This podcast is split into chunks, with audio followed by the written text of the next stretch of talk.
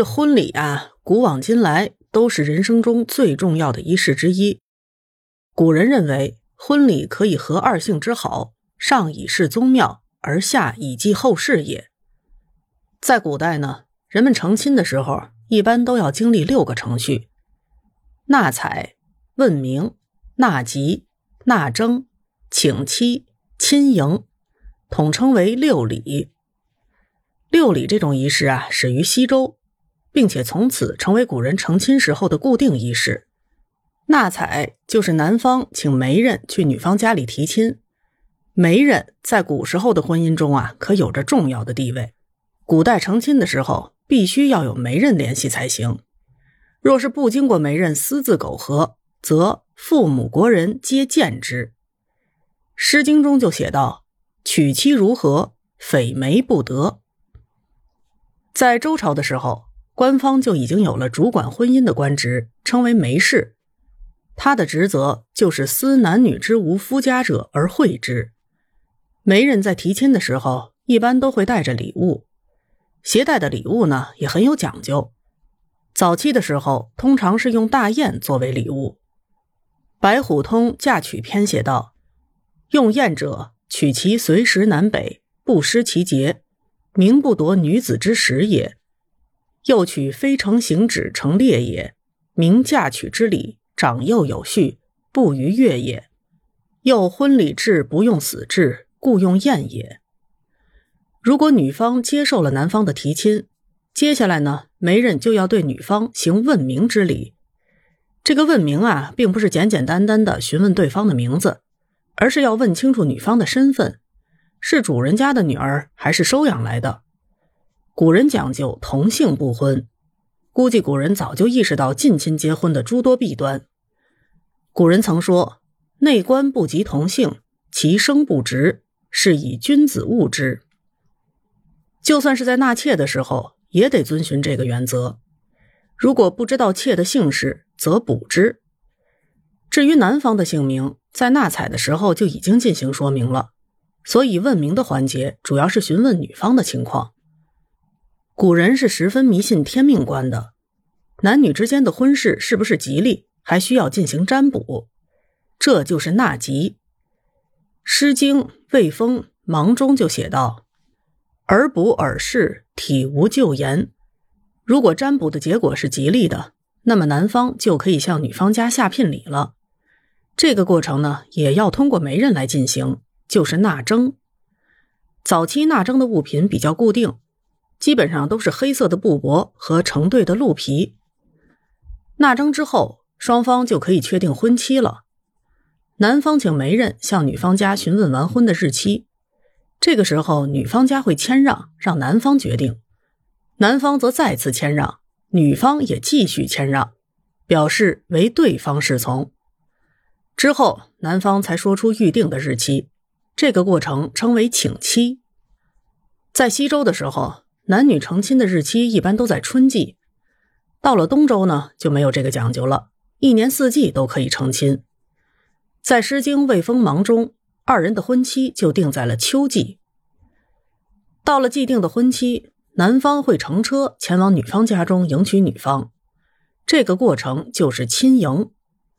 周代的时候，亲迎的车子一般是黑色的，并且还有两辆额外跟随的车子。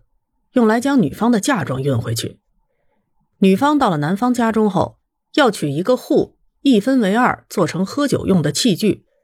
男女双方各取一半来饮酒，这就是今天婚礼中喝的交杯酒的起源。在亲迎之后，六礼就算完成了。但是严格的说，婚礼的过程还没有完结。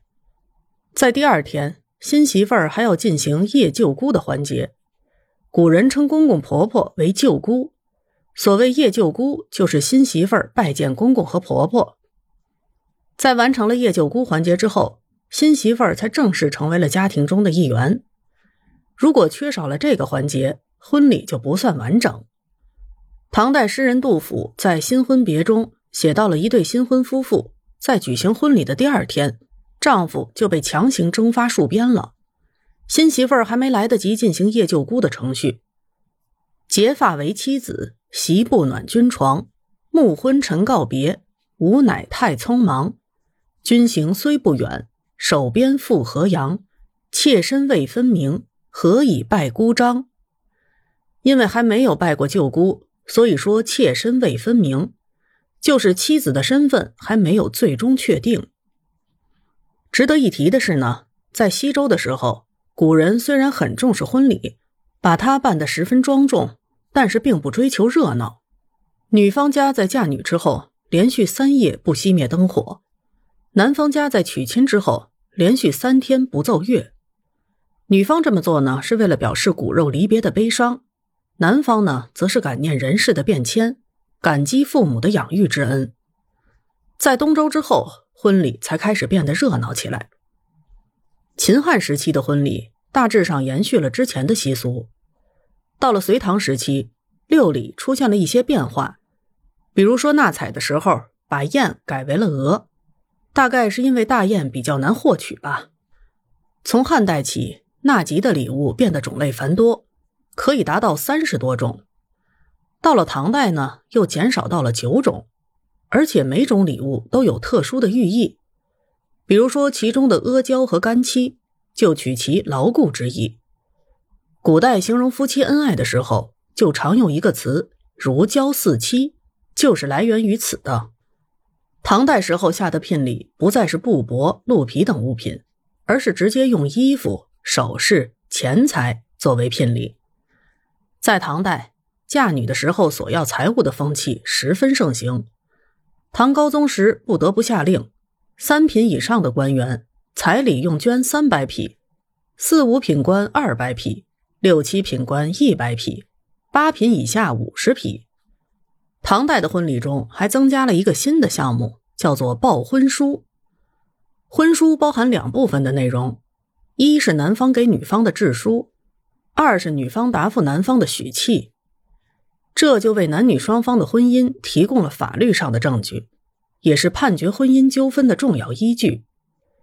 双方订立了婚约之后，如果女方悔婚，会被杖六十；如果悔婚后又和其他人订立婚约，杖一百，如果女方悔婚后已经出嫁，则徒刑一年半。女子判归前夫，如果前夫不娶，女方要退还聘礼。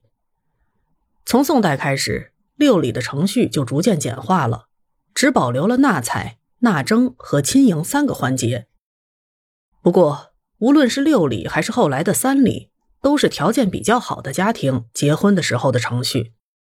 贫苦人家的婚礼程序要简单的多了。